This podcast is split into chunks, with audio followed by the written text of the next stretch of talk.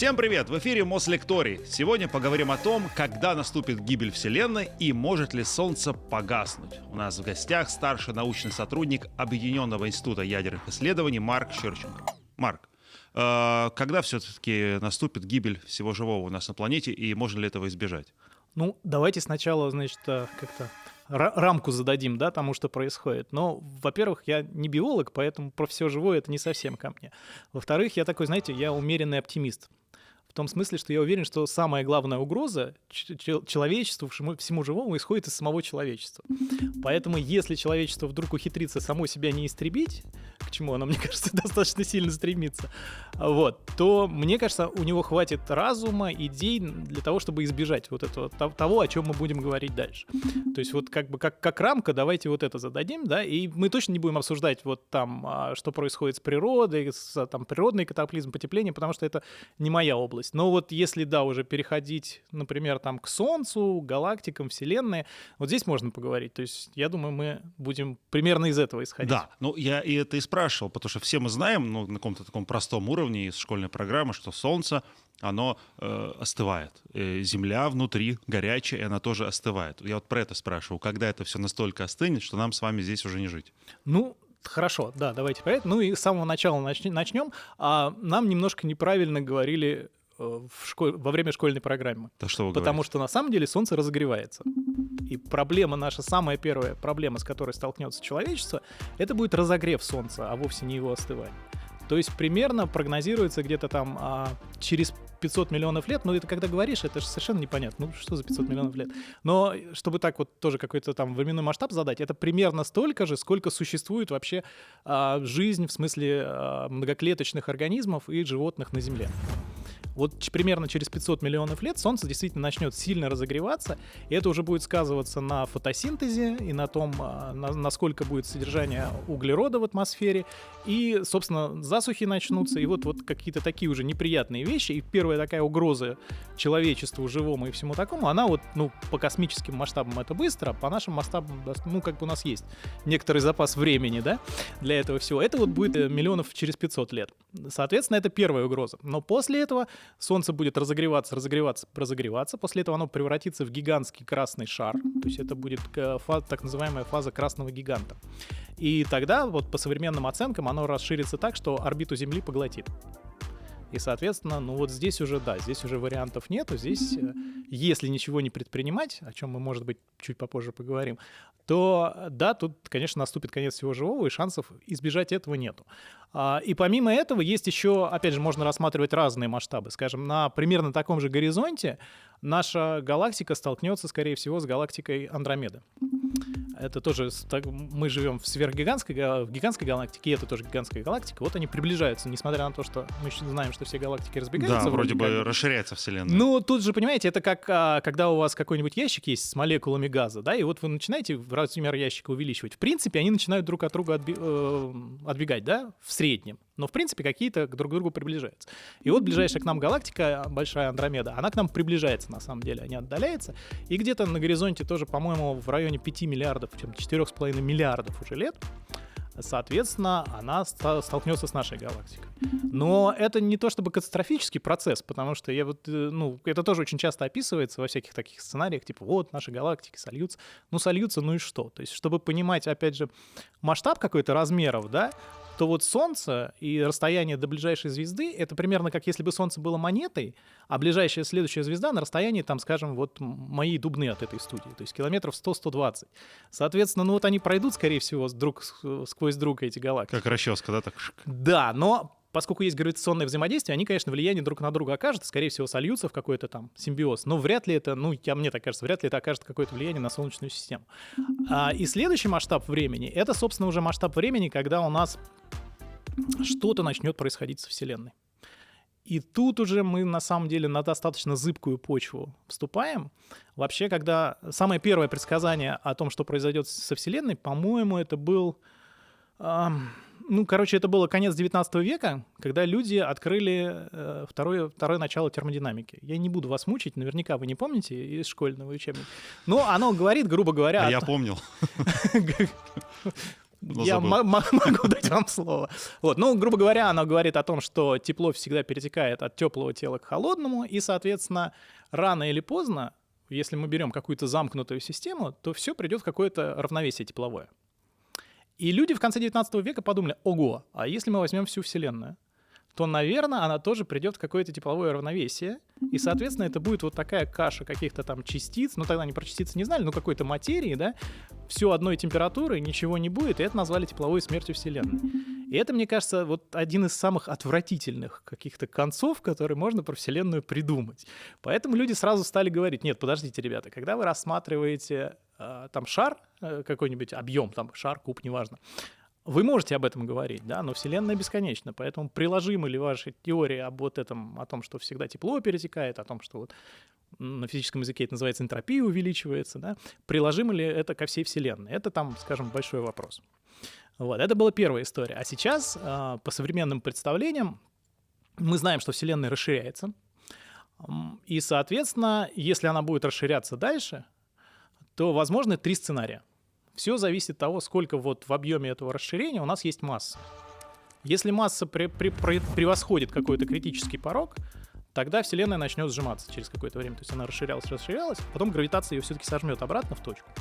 Это один из вариантов. Другой вариант, если масса будет вот точно равна этому критическому такому значению, то Вселенная будет расширяться до бесконечности, просто замедляясь, замедляясь, замедляясь. Тоже такой какой-то типа тепловой смерти, отвратительный mm-hmm. сценарий. Ну и есть еще, когда в начале 2000-х лет открыли, что тоже, наверное, чуть попозже с вами об этом поговорим, что есть кроме э, вот, массы во Вселенной еще некая энергия, которая ее расталкивает, и мы узнали, что Вселенная, на самом деле Вселенная расширяется с ускорением, то есть еще тоже такой достаточно, как это сказать, нелицеприятный да, для нас сценарий, называется «Большой разрыв». То есть Вселенная начнет все быстрее, быстрее, быстрее разлетаться, и мы уже будем а, расстояние между звездами, как, какое сейчас расстояние между звездами, будет между атомами и так далее. И вот это пространство будет расширяться, и это будет такая бесконечная пустая Вселенная. То есть вот тоже один из сценариев таких. А, вот вы уже а, то, что сказали, да, дважды ваш, вас учителя э, физики школьные возненавидели, да, за Солнце, которое на самом деле э, разогревается вот за Вселенную, которая вот э, галактики, которые могут э, э, соединяться друг с другом.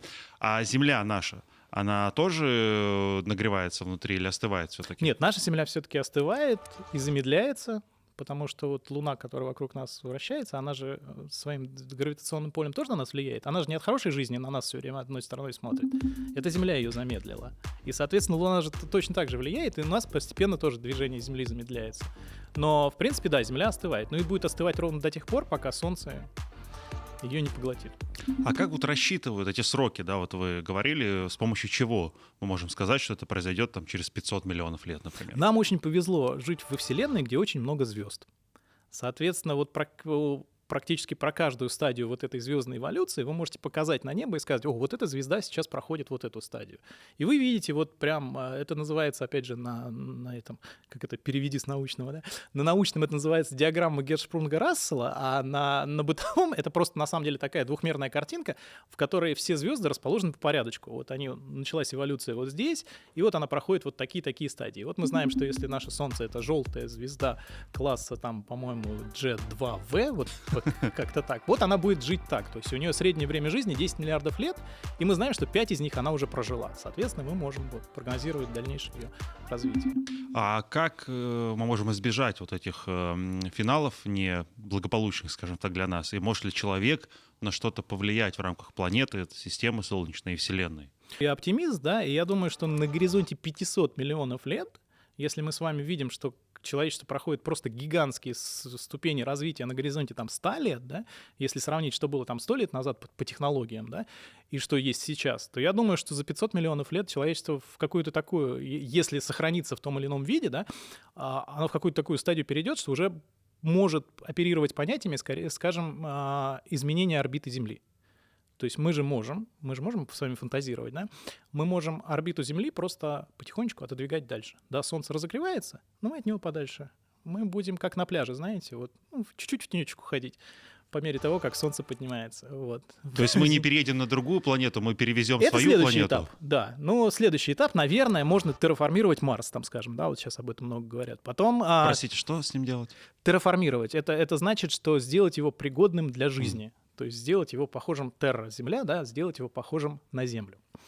А, а потом, когда Солнце вот дойдет до стадии красного гиганта, то, в принципе, у Сатурна есть спутник Титан, который сравним по размерам с Землей, и, в принципе, вот именно тогда по соотношению там температуры и всего такого, на нем будут, ну, не идеальные, конечно, таких, как на Земле, уже не будет, но какие-то условия, а, что можно на него там временно переехать, да, в следующую квартиру.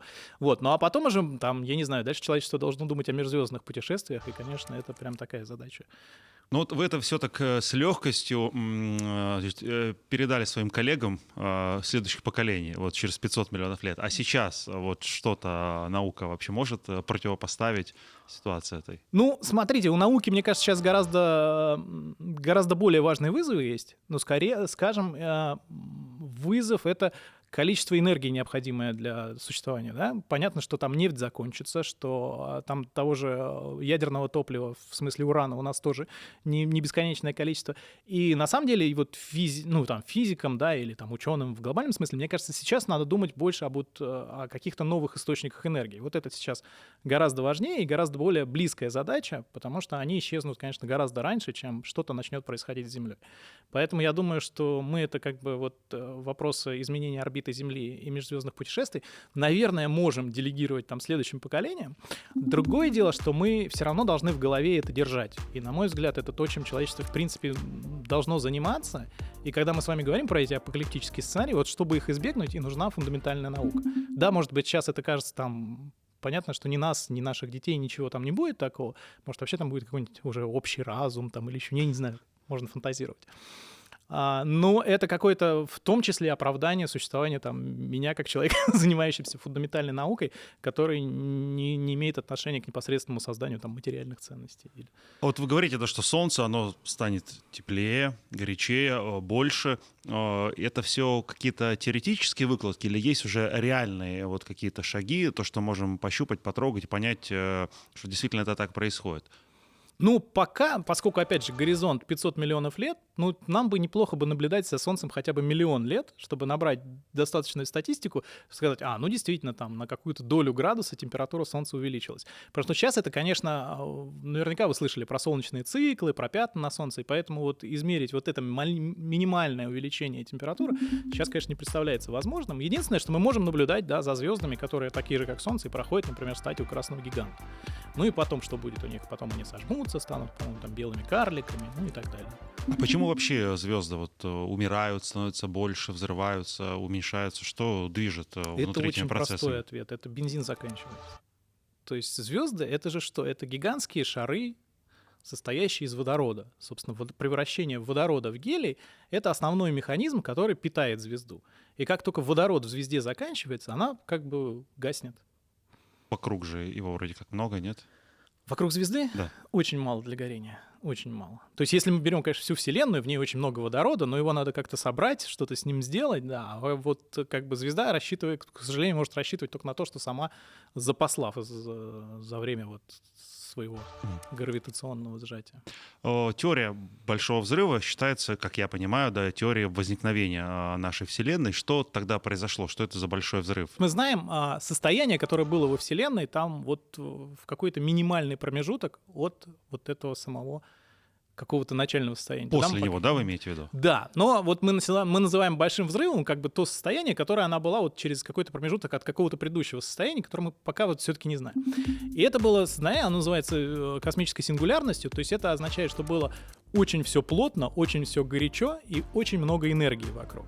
И, соответственно, вот а, в этот момент Вселенная начала расширяться, причем она расширялась существенно больше скорости света, и за какие-то там, опять же, ну, даже доли секунды говорить смешно, то, то есть буквально мгновения какие-то, она расширилась просто в сумасшедшее количество раз, а после этого началась вот та фаза, которая там, ну, сначала еще был такой бульон из всех частиц, они были вот все вместе, там непонятно что, но через 300 тысяч лет примерно, после 380, по-моему, тысяч лет после вот начала этого большого взрыва, Вселенная стала прозрачной, как это называется, для излучения. То есть вот э, гамма-кванты, вот переносчики там видимого света и всего такого, они стали пролетать Вселенную, И, соответственно, вот тогда она как бы так вот стала прозрачной. И после этого уже начали образовываться галактики, там, скопления и все такое. То есть вот примерно это то, что происходило во время Большого взрыва. Ну, вот складно вы говорите про Большой взрыв, складно да? звонишь. Вот. А, не, ну, а, э, я это как-то хоть себе хоть немного да, представляю. А что было до этого? Потому что э, ничего же не возникает да, из, из пустоты. Что было Да, до этого да. Большого взрыва и как э, мы можем туда заглянуть?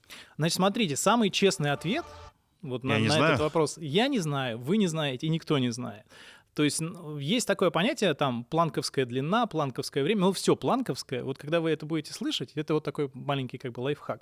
Когда вы это слышите, значит, физики дальше не полезут, значит, все, вот дальше они не знают. И пока все наши теории, они вот там сдают сбой. У нас там получаются бесконечные величины, которых не должно быть. И поэтому, в принципе, фантазируя, т- как бы фан- наши с вами фантазии, мы здесь в одной лодке. И, например, там, я не знаю, Нобелевский лауреат Кипторн, он тоже с нами в одной лодке. Ну, может, он, у него чуть больше экспертизы, да, чем у нас с вами. Но, в принципе, на самом деле, его мнение от нашего не сильно отличается. Поэтому я думаю, что вы можете фантазировать, что было до этого. Одна из фантазий состоит, что Вселенная, она пребывала в таком, знаете, состоянии беременным большой, большим взрывом. То есть вот у нее было некое такое инфлатонное поле, это называется, и вот оно ждало, когда какая-то вот маленькая флуктуация этого поля прям рождает новую Вселенную. Ну вот это, это одна из вариаций, но как бы такая. Хорошо, к Большому взрыву вернемся. А что ученым дает основание вот, полагать, что действительно все это было так? Э, Свидетелей-то живых этого нет? Во-первых, помните, я же вам говорил по прозрачность Вселенной, по, про 380 тысяч лет. И это то, что вот недавно появилось. У нас есть фотография с того момента. Откуда? А, э, ну, просто мне очень нравится. Конечно, это не фотография. На самом деле, вот это излучение, которое вот тогда появилось, да, вот она, Вселенная была горячая-горячая, и после этого излучение не стало задерживаться ядрами, а оно вот все может пролетать сквозь Вселенную. И оно осталось. Просто тогда оно было горячим, сейчас оно холодное. Оно называется микроволновое излучение. Оно происходит, приходит вот и в нашу студию отовсюду. И, в принципе, вот спутники, которые там, а, там Planck, WMAP, они, они летают в космосе и смотрят на вот это микроволновое излучение. Спутники вы имеете в виду искусственные? Да, искусственные спутники, ну, специальные телескопы, которые построены вот для того, чтобы улавливать именно это излучение. И когда построили полную карту, вот эту трехмерную со всех сторон этого космического излучения, а оно не изменилось с тех пор. Вот, собственно, это и есть слепок Вселенной на момент там 380 тысяч лет. И мы видим, что она большая, что она горячая, что она вот такая-такая. И из всяких характеристик этого микроволнового излучения мы можем вытащить состояние вот этой ранней Всел- ранней Вселенной. Это первое. Это сейчас важный, важный этап. А исторически первым было, конечно, когда увидели, что все галактики, как мы с вами уже говорили, они друг от друга, ну вообще объекты во Вселенной, они друг от друга разбегаются. И вот мы тогда тоже поняли, что хорошо, они сейчас разбегаются, но мы же можем время вспять повернуть и понять, что они сдвигались, сдвигались, и значит, они разбегаются из какого-то, ну, не, не честно говорить, из одной точки, но из какого-то пространства, которое было гораздо более плотным. И вот, собственно, теория Большого Взрыва, она оттуда возникла. Вот вы сейчас опять же говорите, да, что Вселенная разбегается, расширяется. э, 13,8 миллиардов лет она это делает. Садитесь Да. пять. Да-да-да-да. Так а с какой скоростью сейчас это происходит? Как э, вот мне это понять? И главное, почему мы с вами не разбегаемся друг от друга? На самом деле разбегаемся. Просто есть такая... а, Эта скорость разбегания друг от друга, она зависит от расстояний. И опять же, мы с вами не на космических расстояниях, поэтому мы с вами никогда не заметим расширение пространства между нами. Но вот уже упоминавшаяся Андромеда, она, по идее, не приближаться к нам должна, а удаляться, если мне память не изменяет, там со скоростью получается где-то около 50 километров в секунду. Ну, то есть уже как бы такая приличная скорость. Чем дальше от нас находится объект, тем он быстрее удаляется. И мы это видим. То есть это мы это знаете как видим? Мы это видим ровно так же, как видят, э, как вас видят камеры ГИБДД, когда вы превышаете скорость. И они меня не видят, я так не делаю. Прекрасно, да, хорошо, они, они меня видят, да, исключи- исключительно меня. Но вот как бы известная штука, это доплер-эффект, да, когда у вас при приближении частота увеличивается, при удалении уменьшается. Вот это, по этому эффекту, ну, на астрономических масштабах он вызывает красное смещение, то есть далекая звезда, будучи белого цвета, будет чуть-чуть смещена в красную область. И мы это видим. И, соответственно, в принципе, космологи, они так и меряют расстояние. Они не говорят, эта звезда, она от нас на расстоянии там столько мегапарсек. Они говорят, нет, она на красном смещении вот таком-то.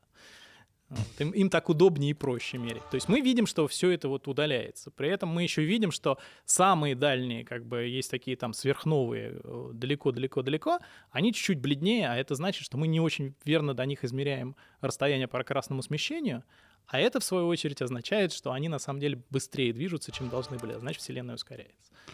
А вот какую вы считаете для себя да, более верную или более реальную теорию? Про то, что это все будет до бесконечности расширяться или потом в итоге сожмется вот в одну точку? Потому что вы про это говорили тоже. Да, мы, мы когда вот до эфира общались, мне сказали, только не говори про мультивселенные. Вот сейчас я расскажу про мультивселенные. Давайте.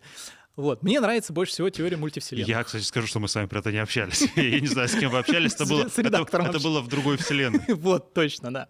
А, мне больше нравится идея в том, что, в принципе, вот таких вселенных, как наша, существует бесконечное количество. Но просто нам с вами повезло жить в той вселенной, в которой параметры сложились так, что разумная жизнь возможна. Это называется слабый антропный принцип. То есть вот, но при этом рядом с нами, вот, ну, в немножко в других измерениях, есть еще там бесконечное количество вселенных. И вот эти вселенные, они появляются, исчезают, и это вот такая вот пузырящаяся вечность. Вот мне какая-то такая теория нравится больше. И опять же, мы же говорим про человечество через несколько миллиардов лет, а может быть даже миллиардов миллиардов лет. Вот. И тогда можно говорить о том, что, может, человечество как-то пробьет путь все-таки, как в комиксах рисуют через вселенные, да, вот. И, может быть, мы в какую-то другую вселенную, где даже может быть симпатичнее. А вот а если выбирать между двух вот историй о бесконечном расширении, либо сжатии в какой-то момент обратно, здесь какие у вас мысли и э, что наука по этому поводу думает? Наука по этому поводу сейчас думает две вещи. Во-первых, мы видим, что все- Вселенная очень близка к своей критической массе, и это очень странно.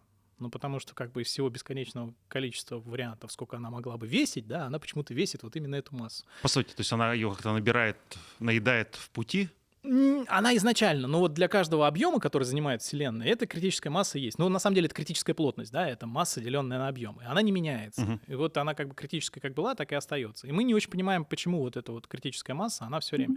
Плюс она с ускорением расширяется. То есть, скорее всего, по, по теперешним, если ничего не меняется, будет вот сценарий вот этого, то, что называется большого разрыва, да, когда вот уже у вас все разорвется, вся ткань Вселенной разорвется, вот, потому что вся она быстрее и быстрее будет разрушаться. Но это обусловлено, опять же, как мы с вами говорили, тем, что Вселенная э, расширяется с ускорением, а что, что служит этим ускорением? Мы не знаем, поэтому мы сказали, это темная энергия. Вот если вы слышали такой термин, да, темная энергия, вот все.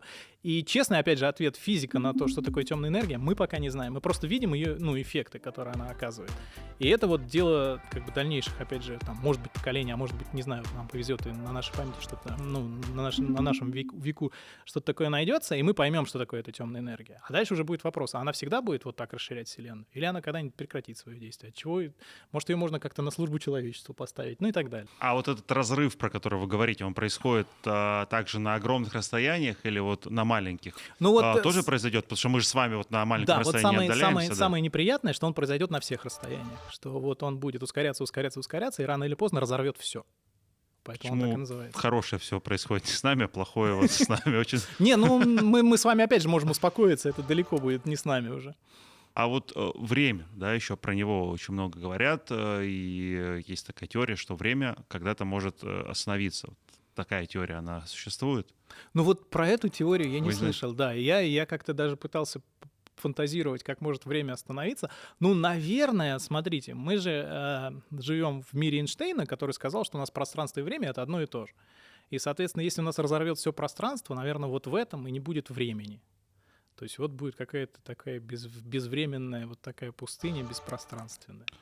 Но вы же воспринимаете время ученые, да, если разговоры про Вселенную не так э, вот э, линейно, как э, смотрим мы на часы. Сейчас час дня, там, потом будет 2, 3, 4, 5 и так далее. Ну, есть вообще, вот мне очень нравится у Стивена Хоукинга. Он вообще говорил, что есть три представления о времени. Три стрелы времени он как назвал. Одна это вот то, что мы с вами говорили, теплое к холодному, это вот энтро- увеличение энтропии. Это вот одна стрела времени, времени, что если вы каплю чернил капнете в бассейн, она обратно не соберется. Все, вы ее потеряли. То есть вот время, которое течет стадиями сюда. Вторая стрела времени это, собственно, расширение Вселенной. И никто не доказал, что вот эти две стрелы это одно и то же время. И третье наше психологическое восприятие, что для нас есть прошлое, есть будущее. И как вот это восприятие связано с физическими, это тоже большой вопрос. Поэтому сложно ответить. Вот я вам сейчас обрисовал, да, конец времени с точки зрения Вселенной. Как это для нас психологически будет, если бы мы могли существовать в этот момент? Или как это связано с э, увеличением, там, уменьшением энтропии, перетеканием вот этого все?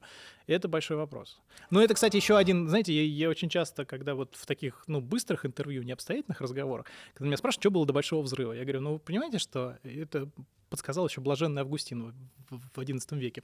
А вы же понимаете, что время было создано одновременно с Большим взрывом. Значит, задавать вопрос, что было до, просто некорректно. Ну, отрицательные Потому числа что же до, существуют. Ну, и, до это быть... временное понятие, а времени не было. А. Поэтому нельзя спрашивать, что было до. Ну, вот. Хорошо. А, некоторые считают, что все тайны Вселенной, включая э, тайну ее возникновения, вот заложена в такой частице, как нейтрино. Я, честно говоря, не понимаю, что это такое. Вот хочется узнать человека объяснить, что такое нейтрино. Простыми словами или сложными. Поскольку я им занимаюсь, да, да. мне очень лестно слышать, что все тайны Вселенной в нем содержатся. И это очень хорошо. Повторяйте это много раз и при каждом, при каждом интервью, когда будете кого-нибудь звать. Но действительно, нейтрино уникальная частица. Сначала начнем с того, с чего мы должны были начать наш разговор, да, что я старший сотрудник сектора слабых взаимодействий. Вот. И, в принципе, у нас существует четыре взаимодействия вообще во Вселенной. Мы так говорим, что у нас и такое, и такое есть, но всего их четыре. Есть гравитация, есть электромагнитное взаимодействие, благодаря которому мы с вами сейчас общаемся, да, и есть два ядерных, сильное и слабое. И вот э, в слабом взаимодействии, э, и в каждом из таких взаимодействий проявляются какие-то специфические частицы. Вот в слабом взаимодействии появляется нейтрино. И когда, э, если вы берете э, ядро атома, там внутри есть протоны, они могут превратиться в нейтрон, электрон и нейтрино. Вот антинейтрино. Ну, в данном случае, но это сейчас не так важно. Мы про античастицы чуть позже поговорим. Угу.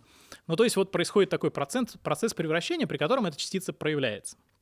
И это вот изначально считался единственный процесс. Но при этом в чем прелесть нейтрино? В том, что у него нет зарядов, и у него практически нет массы. А это означает, что, допустим, из центра Солнца нейтрино приходит к нам реально через 8 минут.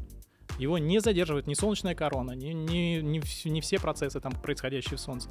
Потому что мы когда говорим, что свет от Солнца идет в 8 минут, да, это свет, который идет от края Солнца, от его, ну вот, от вспышек на Солнце. Свет, который родился в центре Солнца, будет идти до нас 100 тысяч лет. А нейтрино придет сразу. И, соответственно, нейтрино, оно вот такой вестник Вселенной. То есть оно идет прямо, оно никуда не сворачивает. И если вы его поймали, прилетевшего оттуда, вы точно знаете, все, это прилетело из того края Вселенной, вот из того места, и несет информацию об этом месте, потому что практически ничем не взаимодействует, ни, ни с чем не взаимодействует по дороге. То есть это вот в этом смысле ее прелесть. Просто я помню, опять же, вот в школе был эм, электрон, протон, там нейтрон, а про нейтрино ничего не говорили. Какой-то супергерой для меня, вот нейтрино. Да, и там, там тоже... Это оно... недавно его открыли или просто... Там тоже... Нет, нет, его открыли в 1931 году, и оно было призвано прям спасти очень... Там, смотрите, какая история. Когда у вас распадается, вот то, что я вам сказал, распадается протон, если вы рассматриваете как то, что появился нейтрон и электрон, они должны разделиться, разлететься с четко определенной энергией и импульсом. Ну, это вот прям школьное, да, вы одним бильярдным шаром ударили по двум, если вы знаете все параметры удара, они четко разлетаются, они не могут, да, один шар полететь с одной, ну, с одной, с одной скоростью, а другой вдруг медленно пойти. Такого не может быть. А вот, к сожалению, в этом распаде так и было. И это была дикая проблема. Даже великий Нильс Бор предположил, что энергия не сохраняется в таких процессах. Но вот Паули сказал, не, ребят, смотрите, у нас просто есть третья частица, которая неуловимая, мы ее не видим, и она уносит эту энергию, все в порядке. Но ему самому это решение очень не понравилось.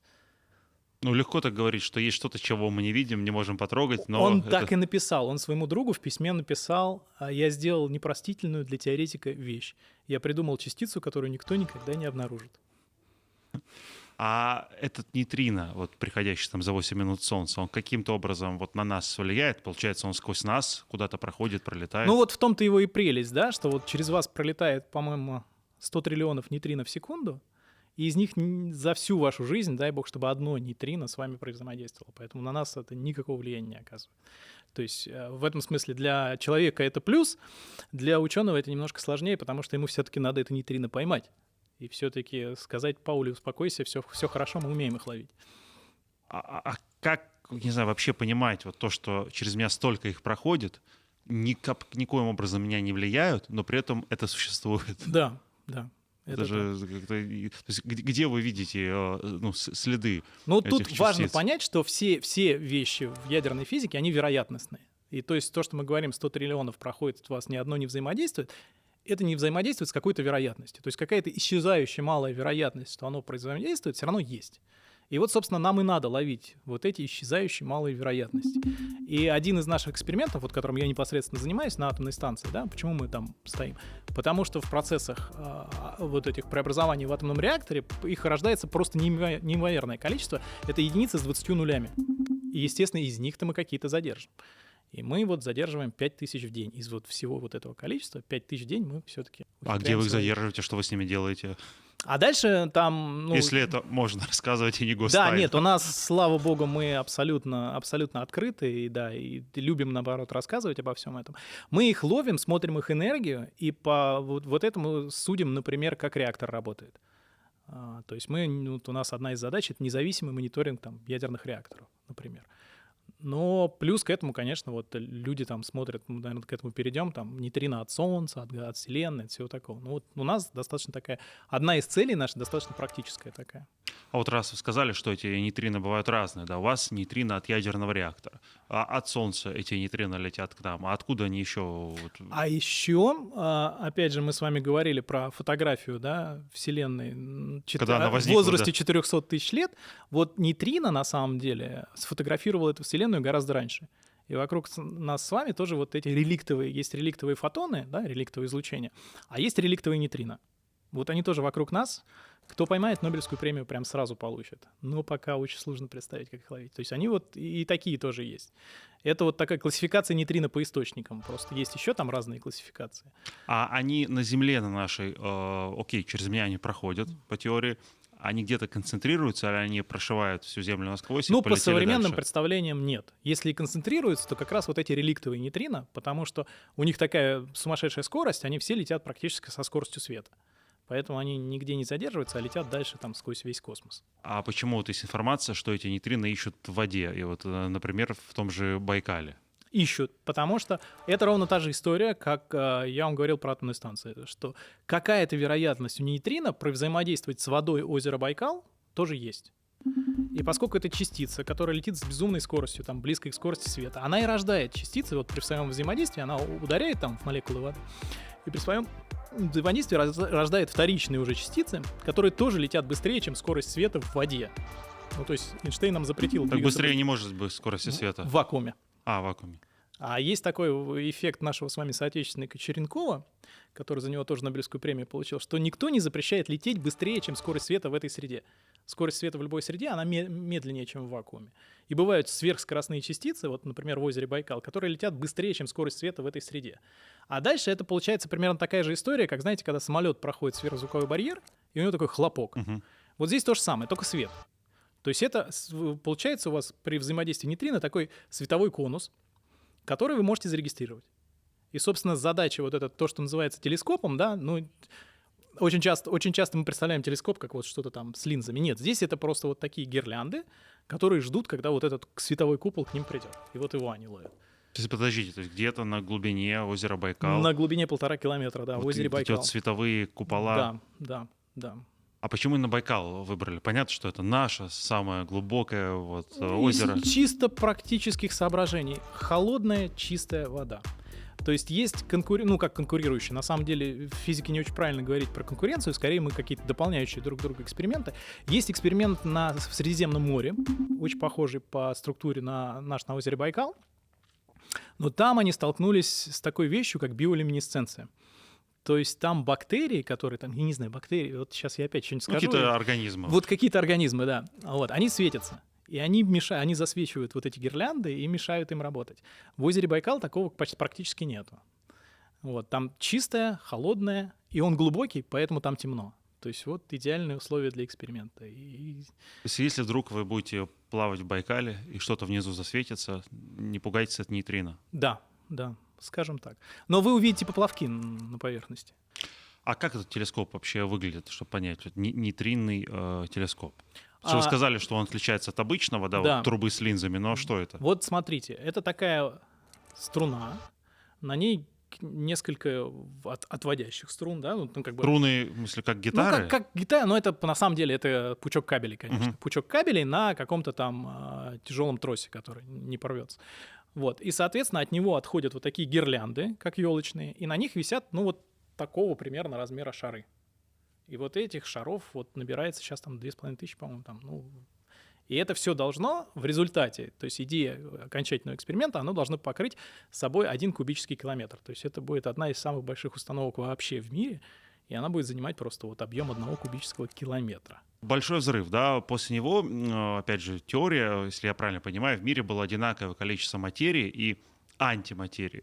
И вот что такое антиматерия, э, понять невозможно. Материя — это то, что можно пощупать, потрогать, а что такое антиматерия и что с ней происходит, куда она пропадает, либо как она меняется? Идея в том, что вот у каждой частицы практически есть ее партнер античастица, которая вот обладает всем тем же самым, там, по массе, по всему такому, но все заряды другие. То есть если у вас есть электрон, то обязательно должен быть позитрон, который такой же по массе, как электрон, но положительно заряженный.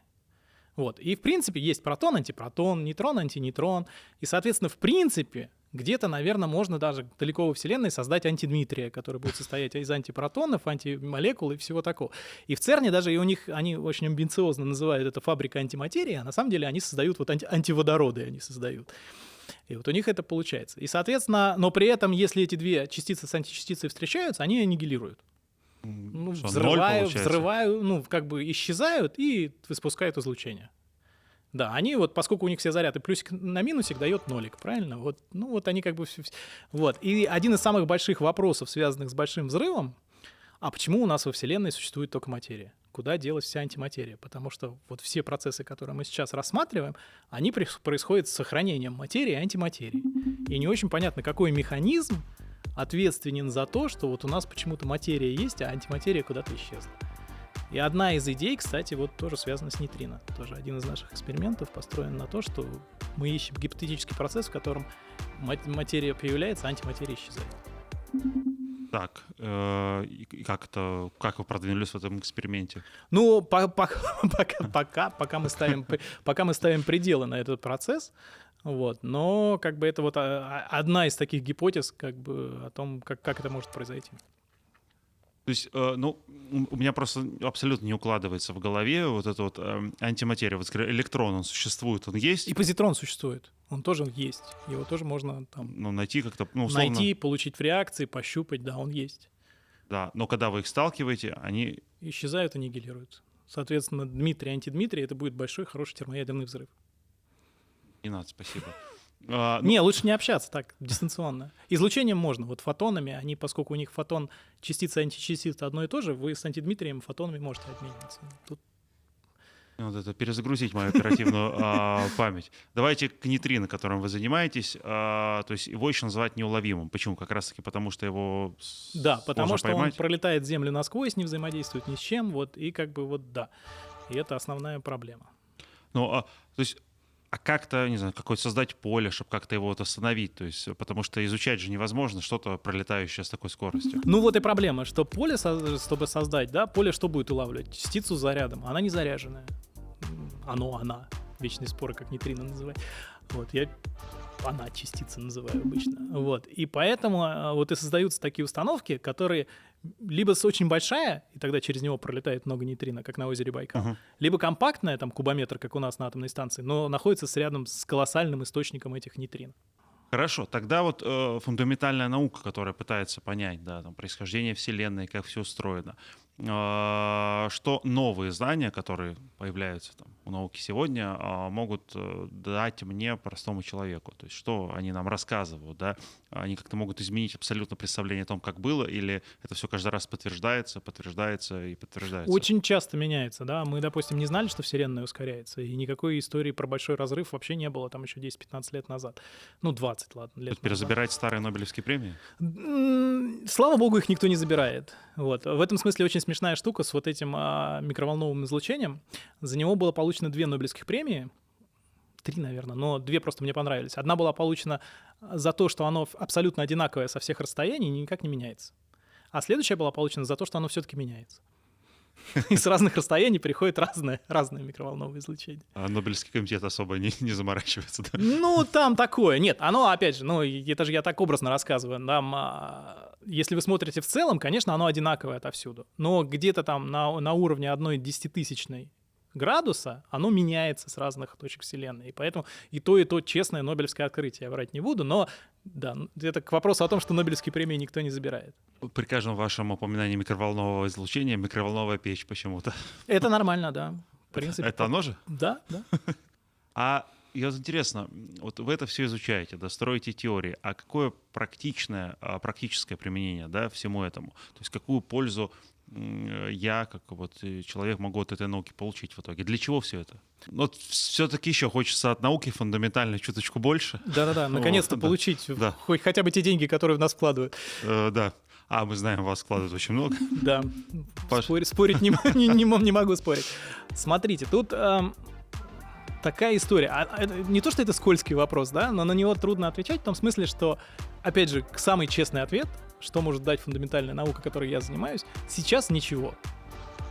Вот. И... Как вы выбиваете бюджеты под это? Да, а дальше мы начинаем разговаривать. Да? Вот, скажем, а, моя, моя любимая история — это про Резерфорда. Его, по-моему, в 1938 году уже достаточно старенького Резерфорда спросили, вот вы открыли ядерное, э, ядерное, вот, ядерное взаимодействие, а когда это может будет поставить на службу человечеству? В 1938 году старенький Резерфорд ответил «никогда». То есть за 6 лет до первого атомной бомбы, там за, за, по-моему, за 8 лет до первого ядерного ре- атомного реактора.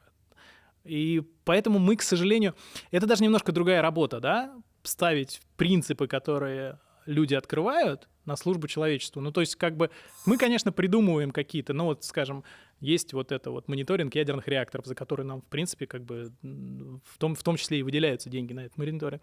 Но на самом деле честное использование нейтрино, я думаю, оно во времени там на может быть 100 лет, может быть на 150 лет отсрочено. И вполне возможно, что когда-нибудь, конечно, такое, такое использование будет. Даже не, не то, что вполне возможно, 100% какое-то такое использование будет. Просто сейчас мы даже, если бы я мог об этом как бы помыслить, я бы, наверное, этим и занялся. Просто бывает такое, что а, вперед науки мыслят, например, какие-то да, там фантасты-писатели, да, или люди, которые пытаются предсказать будущее, да, а, а потом под них уже эти каким-то чудным образом, да, а, открытия науки подстраиваются. Такие что же наверняка были случаи, в том числе и э, с ядерной историей связанной. Ну, наверное, но тут, знаете, скорее, когда вы смотрите на все эти предсказания, они были все-таки, вот когда там говорят, там, Лем предсказал, там, например, интернет, да, о том 60-е годы. Начинаешь с Станислава Лема, ну, все-таки не такое было представление об интернете Станислава Лема, который он случился на самом деле. Но да, наверное, наверное, когда-нибудь мы и до варп-двигателя доживем, и до еще чего-нибудь такого. То есть, конечно, в любом случае, мне кажется, очень много людей, которые физикой занимаются, они в детстве читали научную фантастику. И где-то вот первый огонечек первый раз загорелось, мне кажется, где-то, ну вот у меня точно в детстве, где-то там. А где вот э, заставить, вы находите внутри себя силу, да, э, получается, делать то, что, ну, по, по сути, вот сами вы говорите, да, этому нет применения, и вообще непонятно, куда это может вырулить. Мы очень любопытные, нам просто интересно, как это устроено. Я думаю, тут вот достаточно простой ответ.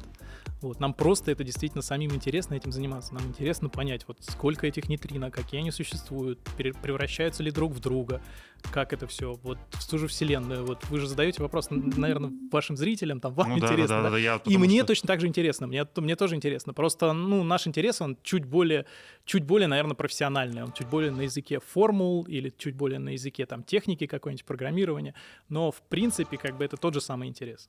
А вот я еще подумал, вот э, мы заглянули внутрь ядра, да, и выяснили, что там есть электроны, протоны, вот про нейтрино вы сегодня рассказали, а мы э, каждый раз еще глубже можем проникать. Внутри же этих частиц еще что-то в итоге может находиться. Да. Как вот Вселенная бесконечно расширяется, так же и внутрь мы бесконечно можем заглядывать. Какие на это что-то из теории? Ну, самая последняя, наверное, теория о вот глубине заглядывания внутрь, да, это, наверное, теория струн. То есть то, что на самом фундаментальном уровне, вот мы сначала взяли... Теория струн? Да, давай, давайте сначала возьмем протон, мы уже до него, до него договорились. Да. Он состоит, ну, по современным представлениям, из трех кварков внутри. Вот в него три частички. Причем они хитрые, они не могут существовать по отдельности. Им надо вот всем втроем держаться и образовать протон, по-другому они не умеют. Но сами эти частички на каком-то еще там следующем уровне представляют собой колебания струны. И вот, собственно, колебания, вот они вот такие маленькие струны. И вот, вот сейчас одна из теорий, она, она тоже, ну, это пока не подтвержденная, но она такой достаточно мейнстримная, потому что она очень много объясняет. Вот. И вот э, пока предел того, на чем мы находимся, это вот, вот эти суперструны. Завершая наше с вами общение, хочется побыть немного эгоистом. А, в том плане, конечно, э, нас ждет страшно, вот в плане ваших теорий, вот что все сожмется, солнце увеличится, мы тут сгорим, нас разорвет. Но почему эгоистом? Потому что будет это не скоро. Э, ни мне, ни моим детям, ни внукам, а, к, счастью, да, э, это не грозит. Ну Но... и плюс, смотрите, мы, мы с вами рисуем апокалиптические картины только с наших сегодняшних представлений. Для Вселенной это просто эволюция. У нее же нет каких-то там плюсов, минусов. Не и хочется я... быть этапом и... эволюции просто. Да, и я думаю, что вот давайте закончим на оптимистической ноте, что человечество и так уже достаточно много умеет, достаточно много может, и вполне возможно, когда-нибудь оно со Вселенной подружится и будет не этапом эволюции, а как-то, может быть, даже помогать ей в этом. Ну, дай бог, чтобы все это обязательно сбылось, осуществилось, и и, возможно, я когда-то э, вот скажу, что сидел в студии с Нобелевским, с Нобелевским лауреатом. Очень на это надеюсь. Спасибо вам большое. Спасибо.